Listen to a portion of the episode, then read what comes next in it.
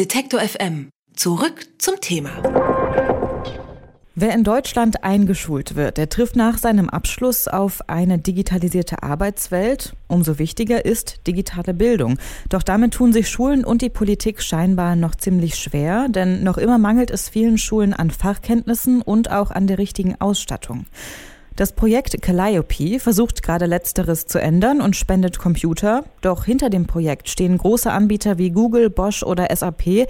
Mittlerweile wurden bundesweit mehr als 16.000 Computer gratis an Schulen verteilt. Das klingt erstmal nicht unbedingt schlecht.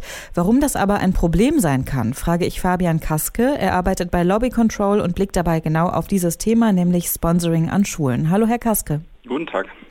Noch immer sind viele Klassenzimmer digitale Wüsten, kann man sagen, ohne Tablets, ohne Computer. Das Projekt Calliope, das klingt ja erstmal nach einer wohltätigen Idee. Inwiefern sehen Sie denn ein Problem darin? Also zuerst ist festzuhalten, dass die Ausstattung von Schulen zuallererst eine staatliche Aufgabe ist.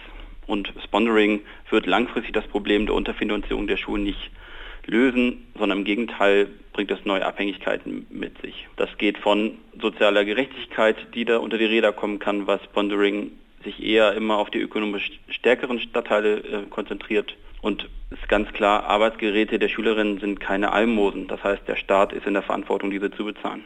Inwiefern ist denn aber vielleicht der Staat, also Deutschland jetzt beim Thema Digitalisierung tatsächlich abhängig von den großen Unternehmen? Denn ganz offensichtlich passiert ja von staatlicher Seite nicht so viel. Das kommt darauf an, was Sie als nicht so viel bezeichnen.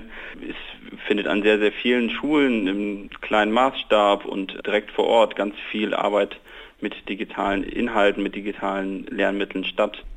Aber vielleicht gibt es ja ein Beispiel. Was wird denn zum Beispiel an Schulen getan schon? Das geht ganz breit. Es gibt viele Schulen, die Tablet-Klassen eingerichtet haben. Es gibt viele Schulen, die äh, Smartboards äh, digitale nutzen. Es gibt Tablet und Notebooks, die ganz normal im Unterricht verwendet werden. Da gibt es eigentlich eine ziemlich verschiedene Diversität, die halt eher von unten kommt und nicht, äh, so wie Sponsoring häufig läuft, von oben nach unten passiert, sondern von den einzelnen Schulen getragen wird und dann auch auf Konzepte, die in der Schule entwickelt wurden, aufsetzt.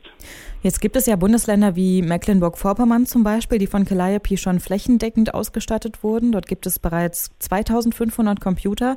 Andere Bundesländer stellen sich dem Projekt bislang quer. Mit welcher Begründung lehnen die denn diese kostenlose Ausstattung ab? Das Calliope-Projekt bezieht sich ja auf Grundschulen und soll dort erste Kenntnisse von Programmieren beibringen. Eigentlich wäre vorher zu klären, äh, gesellschaftlich und auch demokratisch in den Lehrplankommissionen, was will man eigentlich in der Grundschule zu diesem Thema lernen? Also welche informatorischen Grundfertigkeiten sind eigentlich nötig und was sind da die geeigneten Mittel, um diese zu wirklich zu erlernen? Das Projekt Calliope dreht eigentlich das um und fängt sozusagen erst mit dem Tool an und dann wird daraus abgeleitet, was gelernt werden soll. Das ist für uns der falsche Weg. Aber jetzt stelle ich mir die Frage, ausgestattet werden müssen die Schulen ja so oder so mit technischen Geräten.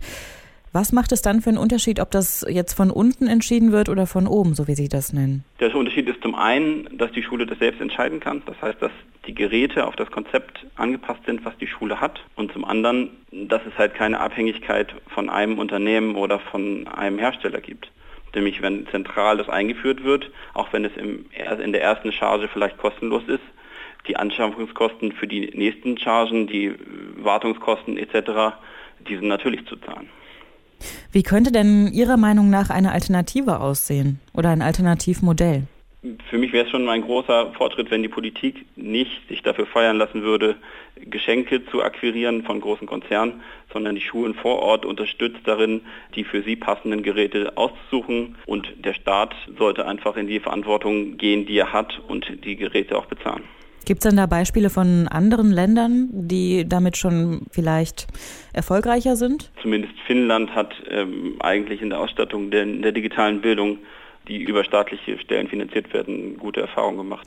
Denken Sie denn, dass Deutschland die Digitalisierung der Schulen überhaupt schaffen kann, ohne dass man jetzt tatsächlich am Tropf der großen Unternehmen hängt?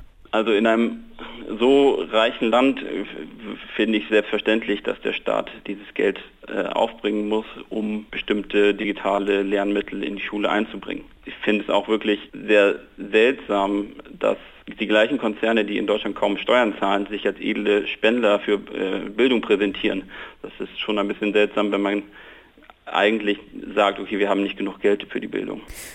Unternehmen spenden nämlich großzügig Computer an deutsche Schulen, warum das erstmal aber nicht nur Vorteile bringt. Das hat mir Fabian Kaske erklärt. Er ist zuständig für die Kampagne gegen Lobbyismus an Schulen. Vielen Dank für das Gespräch, Herr Kaske. Vielen Dank. Alle Beiträge, Reportagen und Interviews können Sie jederzeit nachhören im Netz auf detektor.fm.